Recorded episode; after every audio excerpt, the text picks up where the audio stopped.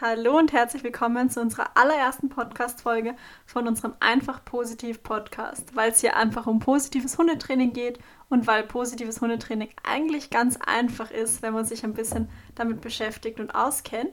Und damit auch du dich besser auskennst, möchte ich jetzt jeden Sonntag hier mehr Wissen zum Thema positives Hundetraining verbreiten. Genau, damit ihr einfach wisst, was es ist und wie ihr das anwenden könnt und ganz viele andere Themen kommen da auch noch auf euch zu. Das heutige Thema von dieser Podcast-Folge heißt: Was ist positives Hundetraining eigentlich? Also, wir hören und lesen und sehen ganz, ganz viel über Hundetraining in Büchern, im Fernsehen, von HundetrainerInnen, von Bekannten, von fremden Menschen auf der Straße. Also, wir sind eigentlich überhäuft von Tipps und Wissen und was auch immer. Und da ist es auch mal, kann es mal leicht passieren, dass man den Überblick verliert und dann gar nicht mehr weiß, okay, ist es jetzt positiv oder nicht? Oder sollte ich das machen, sollte ich das nicht machen? Und was ist eigentlich positiv? Und genau diese Frage stellen wir uns heute. Also, was ist positives Hundetraining eigentlich? Grundsätzlich ist es so, dass es im Hundetraining ganz viele verschiedene Ansichten und Meinungen gibt, weil das ist etwas, das hat sich auch über die letzten Jahre, Jahrhunderte sehr entwickelt. Wir haben viel dazugelernt, wir haben viel weiter gelernt, wir haben viel über den Hund gelernt also allein wie ein Hund fühlt und was er fühlt, da gab es ganz, ganz verschiedene Ansichten früher. Also irgendwann dachte man, Hunde können keinen Schmerz fühlen zum Beispiel. Davon ist man jetzt schon sehr weit weggekommen und weiß ganz genau, dass Hunde Schmerz fühlen können und so weiter. Wir sind ja immer noch dabei, mehr über den Hund zu lernen und mehr zu wissen, wie funktioniert das da eigentlich alles in dem Gehirn oder was kann der Hund wahrnehmen oder wie können wir uns vergleichen und wie nicht.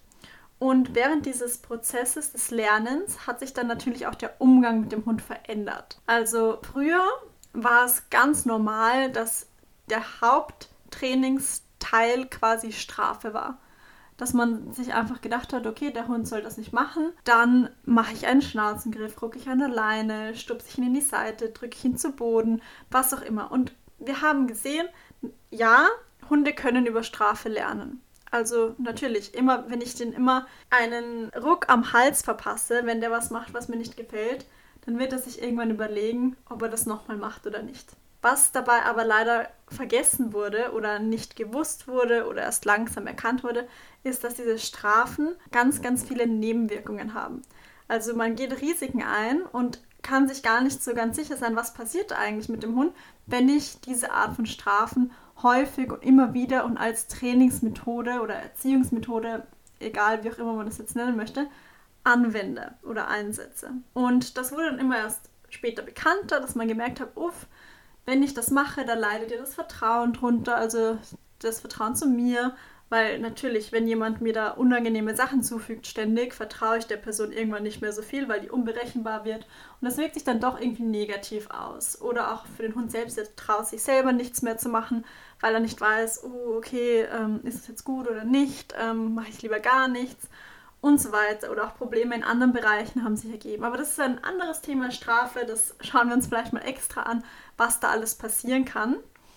Und deswegen setzt sich langsam, ja, zum Glück, aber immer mehr positives Hundetraining durch, wo man nicht mehr auf diese Strafe setzt, sondern eben auf den positiven Teil. Also was ist gut? Was soll der Hund denn machen? Wie belohne ich den? Wofür belohne ich den? Und um da so eine Unterscheidung zu treffen, schauen wir einen ganz kurzen Sprung in die Lerntheorie, also wirklich nur Basic Basics. Und zwar schauen wir uns die operante Konditionierung an. Konditionierung ist eine Art des Lernens und bei der operanten Konditionierung geht es darum, dass die Konsequenz eines Verhaltens einen Einfluss darauf hat, ob oder wie häufig das Verhalten in Zukunft gezeigt wird. Also ganz grob gesagt, wenn etwas eine positive Konsequenz hat, dann wird das in Zukunft häufiger gezeigt und wenn etwas eine negative Konsequenz hat, dann wird das in Zukunft weniger häufig gezeigt. Und da gibt es diese vier Quadranten Vielleicht habt ihr davon schon mal gehört, dieses positive Strafe, positive Verstärkung, negative Strafe und negative Verstärkung. Ich zumindest lese das immer wieder mal und es kommt sehr häufig zur Verwirrung, was diese Begriffe denn bedeuten. Deswegen möchte ich es ganz kurz erklären. Hier ist nämlich das Verwirrende, dass positiv und negativ in diesem Kontext nicht für gut und schlecht steht, sondern für hinzufügen und wegnehmen. Das heißt, die positive Strafe sagt, dass etwas Unangenehmes hinzugefügt wird. Zum Beispiel, ich reiße an der Leine, dem Hund wird ein Leinenruck hinzugefügt, das ist unangenehm, deswegen sprechen wir von positiver Strafe. Positive Verstärkung bedeutet, dass etwas Angenehmes hinzugefügt wird. Also zum Beispiel, ich gebe meinem Hund ein Leckerli, das findet er toll, da füge ich etwas Angenehmes hinzu. Negative Strafe hingegen bedeutet, dass etwas Angenehmes weggenommen wird. Zum Beispiel, der Hund hat einen Ball und ich nehme ihn den weg. Dann ist das negative Strafe. Und negative Verstärkung bedeutet, wenn etwas Unangenehmes weggenommen wird. Also zum Beispiel, wenn der Hund Angst vor fremden Menschen hat und wir gehen weg von den fremden Menschen, bringen uns quasi in Sicherheit, unter Anführungszeichen, dann ist das eine negative Verstärkung. Gut, also das ist einfach nur wichtig zu wissen, dass man sich da mal auskennt und das einordnen kann, wenn irgendjemand von diesen Quadranten spricht. Denn wenn wir uns jetzt im Hundetraining anschauen, diese ganzen, da gibt es ganz, ganz viele Ansätze. Also jeder macht das irgendwie anders oder es gibt so grobe Strömungen quasi. Und das kann man so ein bisschen einordnen danach, welchen, in welchen Quadranten sich die bewegen. Also grundsätzlich ist es ja so, dass im Alltag und generell so im Umgang mit dem Hund alle Quadranten vorkommen. Also jeder von uns nutzt alles. Die Frage ist nur, in welcher Häufigkeit nutze ich das und wie absichtlich benutze ich das. Also auch im positiven Hundetraining kommt mal positive Strafe vor. Aber, also, da gibt es ein ganz, ganz großes Aber, nicht gezielt. Also wir wollen nicht positive Strafe nutzen, um dem Hund im Training etwas beizubringen, sondern einfach durch den Alltag, durch das Leben passiert es, dass der Hund einfach nicht immer machen kann, was er will.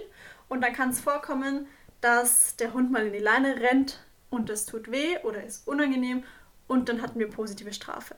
Aber wir werden nicht unser Training darauf auslegen, dass der Hund absichtlich oder dass wir den Hund absichtlich immer wieder in die Leine rennen lassen, um ihm so irgendwas beizubringen. Das ist der Unterschied. Vielleicht gehe ich da später nochmal drauf ein, aber grundsätzlich geht es darum, alle nutzen alle Quadranten, aber der Fokus ist eben anders gesetzt. Wenn wir jetzt von aversiven Trainingsmethoden sprechen. Das bedeutet auf Strafe basierenden oder sehr auf Strafe fokussierende Trainingsmethoden. Die haben ihren Fokus auf der positiven Strafe zum Beispiel. Das heißt nicht, dass die nur positive Strafe nutzen. Also das kommt, glaube ich, nicht vor. Also oder kaum oder keine Ahnung, aber dass jemand immer nur den Hund bestraft. Also selbst Menschen, die einen großen Teil des Trainings auf Strafe auslegen, die loben ihren Hund mal die belohnen den mal. Die sind auch nett zu ihrem Hund. Ja? Äh, aber trotzdem ist das Training so ausgelegt, dass wenn der Hund etwas macht, was er nicht soll, dass man dann eben ihm das klar und deutlich zeigt mit einer positiven Strafe, wie zum Beispiel Leinendruck oder auch Schnauzengriff oder irgendwelche Schreckreize und so weiter. Ja, dann ist der Fokus einfach darauf. Im Vergleich dazu, was ist jetzt das positive Hundetraining? Das positive Hundetraining hat den Fokus ganz klar auf der positiven Verstärkung. Also auf dem Quadranten, der dem Hund etwas Angenehmes zufügt, wenn er was Gutes gemacht hat. Das kann dann zum Beispiel Futter sein, das muss aber nicht Futter sein, weil ein weiteres häufiges Vorteil von positivem Hundetraining ist, dass Menschen, die so trainieren, nur quasi Keksmaschinen sind, Keksautomaten, die die ganze Zeit Leckerlis auf ihren Hund werfen und dem Hund Leckerlis nachwerfen, ganz egal, was der macht. Das ist nicht so. Also es geht schon sehr gezielt darum, was möchte ich von meinem Hund und das dann zu belohnen. Das kann mit Futter sein, weil Futter einfach sehr praktisch ist. Viele, viele Hunde mögen Futter sehr, sehr gerne. Die freuen sich sehr darüber, die können damit was anfangen, die sind dadurch motiviert und es ist auch einfach praktisch für uns Menschen, weil wir können es einfach mitnehmen, einstecken und genau, also deswegen kommt Futter häufig vor, aber Futter ist nicht alles. Also es gibt noch ganz viele andere Möglichkeiten, den Hund zu belohnen. Und umso vielfältiger man das macht und umso mehr Gedanken man sich da macht und umso mehr man den Hund in seinen Bedürfnissen abholt, also überlegt, was will der eigentlich gerade oder was will der vielleicht gerade noch mehr als Futter, das kann je nach Situation was unterschiedliches sein, dann ist es sogar noch besser, weil man dann noch gezielter und bedürfnisgerechter belohnen kann und dann das Verhalten eben noch mehr verstärkt wird, als wenn man einfach immer nur Futter nimmt. Aber ja, auch das ist ein riesengroßes Thema. Ich kann das, glaube ich, viele Bereiche nur anschneiden, damit ihr das mal gehört habt und so ein gewisses Bild davon habt. Und dann kann ich ja so einzelne Podcast-Folgen noch zu den gewissen Themen machen. Genau, aber ja, positives Hundetraining hat den Fokus eben auf, was äh, kann ich verstärken in diesem Quadrantensystem. Was das positive Hundetraining eben auch auszeichnet, ist, dass es auf diesen bewussten und gezielten Einsatz von positiver Strafe verzichtet. Also wir wollen keine Trainingssituationen so schaffen, dass der Hund quasi in den Fehler hineinläuft, den Fehler macht, nur damit wir sagen können, das ist falsch, das korrigiere ich jetzt. So sind oft Trainingsmethoden aufgebaut, dass der Hund dazu gebracht wird, irgendetwas zu machen, um ihm dann zu sagen können, falsch. Und genau das macht das positive Hundetraining nicht. Also im besten Fall, im Best-Case-Szenario quasi, macht der Hund den Fehler erst gar nicht. Also da wird die Situation so gestaltet, dass der Hund das gewünschte Verhalten zeigen kann. Also wir managen, dazu komme ich auch gleich noch, managen und gestalten Trainingssituationen so, dass der Hund eben das macht, was wir wollen, um dann sagen zu können, hey, das war aber gut, mach das mal weiter. Ja, so wird quasi gleich das gewünschte Verhalten geübt und gar nicht immer wieder der Fehler wiederholt, sondern machen wir eben gleich das, was wir wollen. Natürlich ist es nicht hundertprozentig im Alltag immer so umsetzbar und das ist auch okay. Aber das ist so das Ziel, das, was man anstrebt im positiven Hundetraining. Wir wollen dem Hund zeigen, was er tun soll und Situationen so gestalten, dass es auch möglich ist. Und da geht es dann eben zum Beispiel darum, dass wir die Schwierigkeit anpassen, dass wir mit einem Hund, der Probleme mit Hundebegegnungen hat, nicht irgendwo hingehen, wo 100 Hunde rumlaufen und uns dann wundern, warum er ausrastet und nicht brav an der Leine gehen kann, sondern wir starten kleiner. Wir starten in einem Rahmen, wo der Hund, wo ein Hund, ein anderer Hund vielleicht nur da ist und wir dann in gewisser Distanz das Verhalten üben können, was wir haben wollen. Eben dieses Nicht-Auslösen, dieses bei uns gehen, vorbeigehen, vielleicht uns Menschen anschauen, den anderen Hund anschauen, ohne da jetzt irgendwie zu starren oder zu bedrohen. Und so kann man sich dann heranarbeiten langsam. Und dann irgendwann funktioniert auch das mit den 100 Hunden. Aber das ist eben nicht der erste Schritt, weil wir wollen ja erstmal das gewünschte Verhalten einüben. Genau. Ähm, da ist eben auch ein wichtiger Punkt dieses Management, dass Situationen so gestaltet werden, dass sie auch machbar und schaffbar sind. Das heißt, dass ich Situationen so gestalte, dass der Hund das unerwünschte Verhalten entweder gar nicht ausführen kann oder dass es sich einfach mehr lohnt, es nicht zu machen je nach Situation sieht das anders aus. Also das kann sein, dass ich, wenn ich einen Hund habe, der die ganze Zeit vorm Fenster sitzt und da rausbellt, dass ich das erstmal so gestalte, dass ich vielleicht die Fenster zumache, Vorhänge vorziehe, dass der Hund gar nicht diese Trigger die ganze Zeit sehen kann und immer wieder in dieses unerwünschte Verhaltensmuster reinfällt, sondern dass ich dann üben kann, langsam ihn an die Trigger heranzuführen und das so zu üben, aber dass eben, dass es so gemanagt wird, also dass der Hund nicht die ganze Zeit Zugang dazu hat. Oder dass ich, wenn der Hund immer wieder abhaut, wenn er einen Hasen sieht, dass ich den zum Beispiel an die Schleppleine nehme, weil dann kann er nicht mehr abhauen, wenn er einen Hasen sieht und hat diesen Erfolg vom Abhauen und hinterherrennen und jagen nicht mehr, weil ich das eben gemanagt habe. Also durch diese Schleppleine lernt der Hund natürlich nicht den Umgang mit dem Jagen, den ich gerne hätte, aber er wiederholt auch nicht das unerwünschte Verhalten. Also das ist Management, das ist kein Training. Oder wenn ich sage, ähm, uns kommt ein Hund entgegen, ich habe mit meinem Hund oder mein Hund hat noch Probleme mit Hundebegegnungen, dann mache ich einen Bogen und gehe auf die andere Straßenseite. Dann manage ich das auch. Also ich gehe immer ein bisschen aus dem Weg und kann dann trainieren in der Situation, wo der Hund eben nicht direkt vor seinem Trigger steht und in das unerwünschte Verhalten hineinfällt. Ich hoffe, das war jetzt soweit ähm, nachvollziehbar. Eine andere Sache, die ich noch ansprechen wollte, die mir jetzt einfällt, im positiven Hundetraining betreiben wir keine Symptombekämpfung. Was bedeutet das? Symptome sind Verhaltensweisen, die wir von unserem Hund sehen, die wir nicht mögen zum Beispiel. Also der Hund bellt. Das wäre ein Symptom. Warum sage ich Symptom dazu? Weil das Bellen meistens nicht das eigentliche Problem ist. Also das Verhalten hat irgendeine Ursache. Der Hund hat irgendein Gefühl zum Beispiel, der hat Angst, der ist aufgeregt, der freut sich und deswegen bellt er. Also das Bellen ist nur das Symptom. Und wenn ich mich jetzt auf das Bellen fokussiere und sage, der soll nicht bellen, wie unterbinde ich das Bellen? Also hm, ein Tipp, den man ja im Fernsehen häufig gesehen hat. Zum Beispiel, ich nehme Wasserflasche und sprühe den Hund an, um ihn so zu. Also, das ist positive Strafe, da erschrecke ich den, ich mache es ihm ungemütlich, damit er nicht bellt. Das heißt, dann soll er lernen, das ist der Gedanke dahinter quasi. Der Hund bellt, es wird unangenehm durch das Wasser, also wird er in Zukunft nicht mehr bellen. Das kann funktionieren, kommt auf den Hund an. Also, es kann passieren, dass der Hund dann nicht mehr bellt weil er sich ähm, eben gelernt hat, oh, das wird, wenn ich belle, dann wird es ganz unangenehm. Aber das, die Ursache für das Bellen ist ja immer noch da. Also wenn der Hund jetzt gebellt hat aus Aufregung, dann ist er immer noch aufgeregt, nur bellt halt nicht mehr. Der zeigt es halt anders. Und da kann es dann eben sein, dass sich das sehr anstaut und dann irgendwie anders rauskommt. Und dann, es ist eben problematisch, weil die Ursache nicht behoben wurde. Das Problem wurde nicht behoben. Das Problem ist immer noch da, man sieht es nur nicht. Das kann bei gewissen Verhaltensweisen oder bei gewissen Ursachen gefährlich werden. Ja, also wenn der Hund etwas unangenehm findet und knurrt und ich sage, oh, der darf nicht knurren, ich will das nicht, ich unterbinde das Knurren, also ich bestrafe ihn für das Knurren zum Beispiel, und der Hund lernt, okay, ich darf nicht knurren, dann knurrt er nicht mehr, aber es ist ihm ja trotzdem noch unangenehm. Was auch immer. Zum Beispiel, fremder Mensch kommt, der Hund mag das nicht, würde knurren. Darf aber nicht mehr knurren, also knurrt er nicht mehr, wird vielleicht nur ganz angespannt, friert ein. Dieses Warnsignal kennen viele Menschen nicht oder sehen viele Menschen nicht, ignorieren das dann also. Und dann kann es passieren, dass der Hund sagt, gut, es wird mir immer unangenehmer, ich darf das nicht zeigen, ich komme hier irgendwie nicht anders weg und dass er dann noch deutlicher wird und dann zum Beispiel schnappt oder so. Ja, also das kann sehr, sehr gefährlich werden, diese Symptombekämpfung. Kommt natürlich aufs Verhalten und die Ursache an. Also nicht immer, wenn ich irgendein Symptom bekämpfe, heißt das, dass der Hund dann schnappt, weil manchmal ist die Ursache vielleicht auch was anderes. Wie gesagt, mit Generalisieren ist im Hundetraining immer schwierig, deswegen machen wir das gar nicht. Aber es kann passieren, deswegen sollte man einfach vorsichtig damit sein und für mich das größte Problem dabei ist einfach, dass das Thema nicht gelöst wird.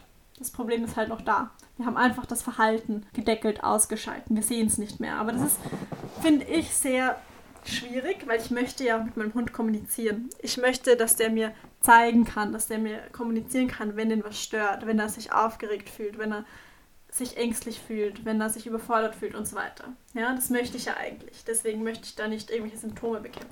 Die Frage ist jetzt, was tun wir also stattdessen? Was tut das Hund positive Hundetraining, wenn es keine Symptome bekämpft? Und zwar, wir arbeiten, also wir trainieren an der Ursache. Das ähm, ist manchmal gar nicht so einfach, weil wenn ich jetzt einen Hund habe, der einfach bellt, muss ich ja erstmal herausfinden, warum bellt der eigentlich.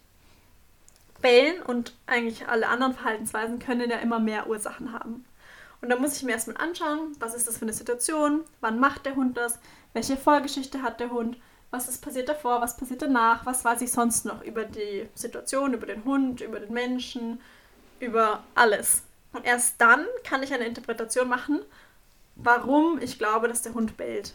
Also mit hundertprozentiger Sicherheit kann ich das nicht immer sagen, aber man kann dann schon, wenn man Erfahrung hat, wenn man weiß, okay, woran kann es liegen, ähm, was passiert da rundherum, dann kann man schon ziemlich genaue Aussagen treffen und sagen, okay, ich glaube, das sieht so aus, wenn der, dass der Hund bellt, weil er da eben ein Problem mit fremden Menschen hat, zum Beispiel, weil er da Angst hat, weil er vielleicht mal schlechte Erfahrungen gemacht hat. Ja? Oder weil der einfach so aufgeregt ist und sich so freut eigentlich und gar nicht weiß, wie er mit dieser Aufregung und Freude umgehen soll. Ja, weil er gar, ganz eben verloren quasi ist und nicht weiß, was soll ich machen, wie soll ich mich verhalten. Und je nachdem, welche Ursache es eben ist, muss man dann natürlich anders da herangehen und anders trainieren. Deswegen wird es niemals im Hundetraining diesen einen Weg, diese eine Lösung geben. Dass ich dir sage, wenn dein Hund bellt, mach mal bitte das. Das funktioniert nicht, weil wir erstmal wissen müssen, warum bellt der Hund überhaupt. Und dann kann ich erst überlegen, wie trainiere ich das. Und dann trainiere ich nicht das Bellen, sondern dann trainiere ich dieses Gefühl. Also hinter den meisten Verhaltensweisen steckt entweder eine Emotion, sowas eben wie Angst, Ärger, Freude, Wut, was auch immer. Oder es kann natürlich auch eine gesundheitliche Ursache haben, Schmerzen sind auch ganz häufig, dass der Hund irgendwas macht, was wir eigentlich nicht wollen. Deswegen ist es immer ganz wichtig, den auch gut beim Tierarzt durchchecken zu lassen. Ähm, oder ein Bedürfnis. Also, dass der Hund irgendetwas möchte und dass dieses Bedürfnis nicht erfüllt wird. Also, der möchte Aufmerksamkeit haben, dem ist heiß, kalt, warm, hat Hunger, was auch immer. Es gibt ganz viele Bedürfnisse und das alles kann auch ein, eine Ursache für Verhalten sein. Also, ihr seht schon, manchmal klingt es schon leichter, einfach zu sagen, oh, mein Hund bellt, wie sage ich dem, dass er nicht bellen soll, als sich wirklich damit auseinanderzusetzen. Und deswegen ist es auch wichtig, dass man viel sich mit Hunden und sonstigen Themen wie Training, Lerntheorie und so weiter auseinandersetzt und viel Wissen ansammelt, damit man auch wirklich positiv trainieren kann. Aber ja, weiter im Thema. Also wir finden heraus, woran es liegt. Wir stellen uns die Frage, die wichtige, wichtige Frage nach dem Warum. Warum bellt mein Hund? das ist jetzt nur ein Beispiel, das Bellen. Es geht wirklich bei allem. Warum macht mein Hund das? Und dann kommt erst das Training. Weil dann weiß ich, woran es liegt und dann kann ich eben schauen. Hat der Angst vor fremden Menschen? Dann werde ich daran arbeiten, diese Emotionen zu verändern. Ich möchte, dass mein Hund keine Angst mehr hat. Also, dass er entweder fremde Menschen sogar toll findet irgendwann oder sie zumindest neutral findet. Also, dass er weder die noch to wieder toll findet, aber auch keine Angst hat. Dann sieht das Training je nach Situation und je nach Hund ein bisschen anders aus, aber im Grunde geht es darum, um das jetzt ganz kurz anzuschneiden, dass eben dieser Mensch, dieser Auslöser positiv verknüpft wird. Also, dass immer wenn jetzt ein fremder Mensch kommt, dann passiert was ganz, ganz Tolles. Und irgendwann wird der Hund dann schon verknüpfen, ah Mensch, das ist eigentlich toll. Ja, also da kommt entweder was Tolles von dem fremden Mensch oder von meinem Menschen. Vielleicht mache ich was Cooles mit meinem Menschen. Das heißt, ich freue mich dann schon irgendwann, wenn ich einen fremden Mensch sehe, weil dann weiß ich schon, wir machen jetzt was Tolles. Ja, und so kann diese Emotion langsam verändert werden. Und wenn diese Emotion verändert wurde, also wenn mein Hund keine Angst mehr hat vor fremden Menschen, sondern sich freut oder neutral diesem gegenübersteht, dann wird er auch nicht mehr bellen. Also dann ist das Symptom einfach weg. Weil wenn es da keinen Grund mehr gibt für das Bellen, dann macht das auch nicht mehr. Und ich musste niemals irgendwie an diesem Bellen arbeiten. Ich musste dem nie sagen, bellen nicht. Weil wenn er keinen Grund hat zu bellen, dann wird er es auch nicht machen. Das ist der ganz, ganz große Unterschied. Oder auch bei anderen Themen, wenn der zu aufgeregt ist und deswegen bellt und dann lerne ich dem Ruhe und der lernt runterzukommen, eben sich zu regulieren, sich zu entspannen, dann wird er auch nicht mehr bellen, weil er eben weiß, okay, wenn diese Situation kommt, dann habe ich jetzt die andere Strategie gelernt und weiß, ich kann, weiß ich nicht, auf meinen Platz gehen, mir eine Kaustange, äh, bekomme eine Kaustange und kann da meinen Stress rauslassen, meine Aufregung. Muss ich auch nicht mehr bellen. Ja? Und da ähm, komme ich gleich weiter zu einem nächsten großen Punkt im positiven Hundetraining.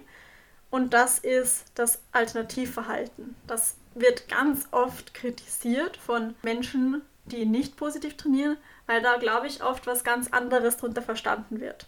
Also häufig wird gesagt, so ja, Alternativverhalten, schön und gut. Manchmal habe ich aber keine Zeit, da jetzt irgendein aufwendiges Alternativverhalten aufzubauen.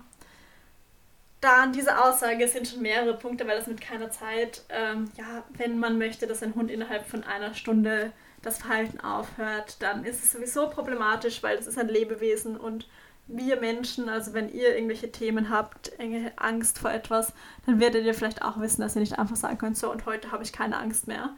Das liegt alles etwas tiefer und das geht alles nicht so einfach und das sollte man sich auch im Hinterkopf behalten. Wer die einfache Lösung möchte, wer einfach einen Ausschaltknopf haben möchte, der ist da falsch. Also so funktioniert das mit Hunden nicht und schon gar nicht mit Hunden, die irgendwelche Themen und Probleme mitnehmen. Da braucht es einfach Geduld und da muss man sich eben diese Zeit nehmen. Aber zurück zum Thema Alternativverhalten. Alternativverhalten muss nicht irgendetwas komplex aufgebautes sein, was jetzt irgendwie mühsamst trainiert wurde für Monate in einem neutralen Raum, sondern Alternativverhalten heißt einfach nur als Alternative zu dem, was ich nicht möchte. Der Hund macht irgendwas, das mag ich nicht, das ist unerwünscht und jedes andere Verhalten, was er stattdessen macht, ist quasi ein Alternativverhalten. Eine Alternative für das Unerwünschte. Mm, und das kann alles sein.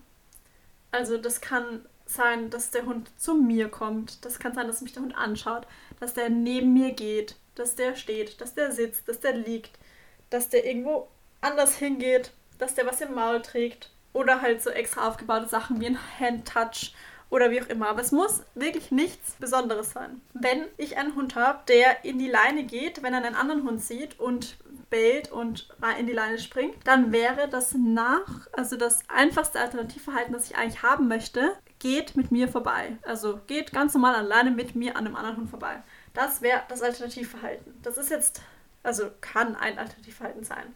Das ist jetzt nicht komplex, es geht nur darum, wie kann ich das trainieren für meinen Hund, dass der das schaffen kann und wie kann ich ihm das so erklären, dass er es auch versteht und dann auch umsetzen kann in der Situation. Aber ihr seht, ich muss mir einfach nur überlegen, was will ich eigentlich? Oft sind wir so fokussiert darauf, der macht das falsch, das will ich nicht, das ärgert mich, das ist unerwünscht. Aber wir vergessen uns ganz bewusst zu machen, was möchte ich eigentlich haben von meinem Hund. Manchmal wird dann auch gesagt, ja, mir ist egal, was er macht, er soll einfach nur nicht bellen zum Beispiel. Aber das stimmt eigentlich nicht, weil uns ist nicht egal, was er macht. Also wenn er mich statt bellen anspringt und mir den Arm zwickt, dann werde ich das auch nicht wollen. Das heißt, ich habe in der Regel schon eine ziemlich genaue Vorstellung, was ich eigentlich möchte. Natürlich kann das jetzt sein, dass es mir egal ist, ob der jetzt sitzt, steht oder liegt. Das ist auch okay. Aber trotzdem möchte ich zum Beispiel, dass der alle vier Pfoten am Boden hat und neben mir steht zum oder neben mir ist ähm, zum Beispiel. Ja, und das kann ich dem Hund kommunizieren. Also der kann lernen, dass er sitzen soll. Der kann aber auch lernen, dass er einfach hier bleiben soll. Egal, ob er sitzt, liegt oder steht. Aber es soll trotzdem hier bleiben. Es soll nicht springen, es soll nicht bellen, es soll nicht wegrennen. Und deswegen ist es wichtig, sich zu überlegen, was will ich und das dann dem Hund zu kommunizieren. Da ist es eben wichtig, dass wir Situationen wieder, also wieder zurück zum Management, so gestalten, dass der Hund es auch machen kann. Ich kann nicht direkt an den Trigger rangehen, mich neben den Auslöser stellen und sagen, so, und jetzt äh, bleibt er mal stehen und macht gar nichts. Ja, weil gar nichts machen ist erstens schwierig und zweitens gibt es ja die Ursache, warum der Hund sich so verhält, wie er sich verhält.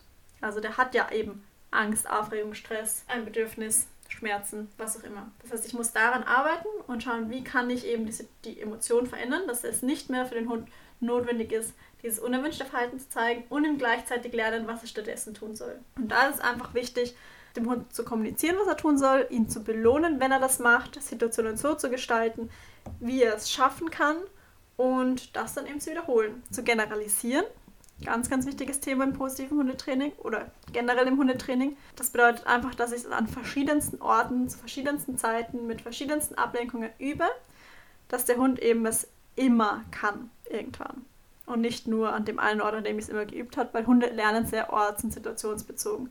Das heißt, wenn ich es immer nur dort lerne, dann kann er das auch nur dort. Aber ich möchte es ja generalisieren und dann ähm, langsam schwieriger machen, also in kleinen Schritten immer näher an das gewünschte Ziel, aber trotzdem schon auch die Zwischenschritte bestätigen, belohnen, üben und so weiter. Ja, das ist jetzt so eine ganz grobe Erklärung, oder eigentlich gar nicht so grob, aber eine Erklärung, wie funktioniert positives Hundetraining, wie ist der Vorgang und wie machen wir das. Und das letzte Thema, was ich noch kurz ansprechen möchte, ist Grenzen setzen. Das ist ein sehr, sehr großes Vorteil von positivem Hundetraining, dass gesagt wird, ja, es werden hier keine Grenzen gesetzt. Aber das ist einfach falsch. Grenzen werden sehr wohl gesetzt. Die Frage ist nur, wie werden Grenzen gesetzt? Wenn keine Grenzen gesetzt werden würden, dann wäre der Hund nicht fähig, bei uns in unserer Welt, in unserem Alltag, in unserer Gesellschaft zu leben. Weil wir haben gewisse Ansprüche, Anforderungen. Der Hund kann nicht einfach rumrennen, wo er will, kann nicht machen, was er will. Und deswegen ist es einfach nötig, Grenzen zu setzen. Was diese Grenzen sind, das ist sehr individuell. Also jeder Mensch kann für sich entscheiden, wie das Leben in seinem Haus abläuft. Und da geht es dann natürlich auch darum, das dem Hund dann zu kommunizieren. Manchmal darf der Hund auf die Couch, manchmal darf der Hund nicht auf die Couch, bei manchen darf er ins Bett, bei manchen nicht, manchmal darf er nicht in die Küche und so weiter. Und das ist alles okay. Jede Grenze, die du setzen möchtest, jede Regel, die du in deinem Haus hast, ist okay.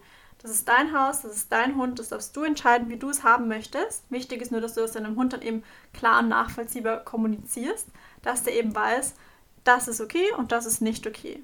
Das ist ähm, wie wenn jemand anfängt zu arbeiten in einem neuen, in einer neuen Firma, dann wird er dort auch mal quasi die Verhaltensregeln lernen oder was dort geht und was nicht geht und wie das dort alles abläuft. Und genauso fair dürfen wir auch zu unseren Hunden sein, dass wir nicht erwarten, okay, der muss das alles wissen. Und wenn es falsch macht, dann komme ich daher und ähm, zeige dem mal, dass das nicht gut war, sondern ich lerne dem das. Ich lerne dem Hund, das darfst du machen, da darfst du hingehen, dafür wirst du bestätigt und eben andere Situationen werden dann auch zum Teil gemanagt und dann eben mit Alternativverhalten so gelenkt, dass wir, also dass der Hund quasi diese Grenze einhält. Und so setze ich Grenzen. Wenn ich dem Hund sage, was er tun soll, dann habe ich eine sehr klare Grenze gesetzt, weil ich sage, du machst jetzt genau das. Und wenn du das machst, dann ist das super. Also ein Hund muss sich jetzt nicht irgendwie schlecht fühlen oder der muss da nicht irgendwie demütig werden, wenn eine Grenze gesetzt wurde. Das hat nichts mit eben diesem Ich sag das und du Akzeptanz ist erst dann da, wenn der Hund jetzt beschwichtigt oder sowas, um Gottes Willen. Also der Hund muss sich nicht schlecht fühlen, wenn er die Grenze einhält. Der kann das auch gut finden, die Grenze einzuhalten, weil er sagt, ja, das lohnt sich eh mehr, wenn ich da, weiß ich nicht, unten in meinem Körbchen schlafe, weil da kriege ich immer die besten Kaustangen oder so. Also der Hund kann das auch gerne gut finden, diese Grenzen einzuhalten. Das muss nichts Negatives sein. Und das wird oft vergessen. Und dann wird gesagt, so, uff, diese positiven TrainerInnen, die lassen dem Hund alles machen, weil die sagen ja niemals, boah, das war jetzt ganz, ganz schlimm, dafür musst du bestraft werden. Ähm, oder wollen das nicht sagen oder wie auch immer, deswegen setzen sie keine Grenzen. Aber Grenze ist nicht gleich Strafe. Grenze ist einfach nur, wir geben einen Rahmen quasi vor, das ist cool, das sollst du machen und hier geht es nicht weiter quasi. Aber das muss nicht gekoppelt sein an Strafe. Es kann auch fair sein, das kann positiv sein. Wichtig ist nur Konsequenz. Also wenn ich jetzt einmal sage, heute darfst du auf die Couch, morgen darfst du nicht auf die Couch, übermorgen vielleicht und äh, mal darfst du nur rechts auf die Couch, mal nur links, also dann wird es verwirrend. Ja, also dann kennt sich keiner mehr aus und dann wird der Hund auch die Grenze nicht verstehen und dann kann er sie auch nicht akzeptieren und dann wird er sie auch immer wieder überschreiten. Deswegen ist es wichtig, dass wir uns klar überlegen, wann darf mein Hund was und das dann auch dranbleiben, weil dann schaffen wir unserem Hund Klarheit und wenn sich der Hund auskennt und sagt, ich weiß, was zu tun ist, dann fühlt er sich auch wohler. Ja? Also dann ist nicht diese Unberechenbarkeit, Unberechenbarkeit da, dass, dass, wir, dass der Hund sagt so, hm, ich mache mal irgendwas, mal schauen, welche Reaktion da kommt. Sondern der Hund kennt sich aus und weiß, okay, das darf ich machen, das ist toll, wenn ich das mache, ähm, kriege ich Aufmerksamkeit, wenn ich das mache, was auch immer, bekomme ich irgendwie eine Belohnung und deswegen werde ich das häufiger machen. Also er kennt sich aus, fühlt sich gut, ist selbstsicher, alles Dinge, die wir haben wollen. Ja? Und diese Unberechenbarkeit, also dieses Mal ist das, mal ist das, das ist eher schwierig und löst dann auch Unsicherheit und Verwirrung im Hund aus. Das können wir aber auch ganz gut überprüfen. Wenn wir mal versuchen, uns in den Hund hinein zu versetzen und überlegen, wie würden wir uns denn fühlen in der Situation. Also dieses Vermenschlichen, was da oft ganz negativ dargestellt wird, ist nicht immer ganz so schlecht. Manchmal dürfen wir uns auch überlegen, wie würde ich mich denn fühlen und das ist gar nicht so falsch weil Emotionen im Hund sehr, sehr, sehr, sehr, sehr ähnlich verarbeitet werden wie bei uns Menschen im Gehirn. Aber das ist schon wieder ein anderes Thema, das ich vielleicht irgendein anderes Mal anschneiden werde oder eine ausführliche Folge dazu machen werde. Das war es jetzt mal mit meinem Überblick zum Thema positives Hundetraining. Ich hoffe, es war logisch, nachvollziehbar. Ihr habt jetzt ein Bild davon, was positives Hundetraining ist, worauf ihr euch einlasst, wenn ihr euch eine positive Hundetrainerin sucht oder wenn ihr beschließt, jetzt auch positiv mit eurem Hund umzugehen, was das bedeutet und dass ihr keine Keksmaschinen seid und dass ihr doch Grenzen setzen dürft. Und genau, wenn ihr noch Fragen dazu habt, könnt ihr mir gerne entweder eine Mail schreiben oder auf Instagram eine Nachricht schreiben. Können wir gerne noch mehr darüber sprechen, auch wenn ihr irgendwelche Ideen habt, wozu ich noch ausführlich sprechen sollte. Dann gerne Nachricht an mich. Und sonst wünsche ich euch noch einen schönen Tag, viel Spaß äh, oder Abend, viel Spaß mit eurem Hund und wir hören uns dann nächsten Sonntag. Tschüss!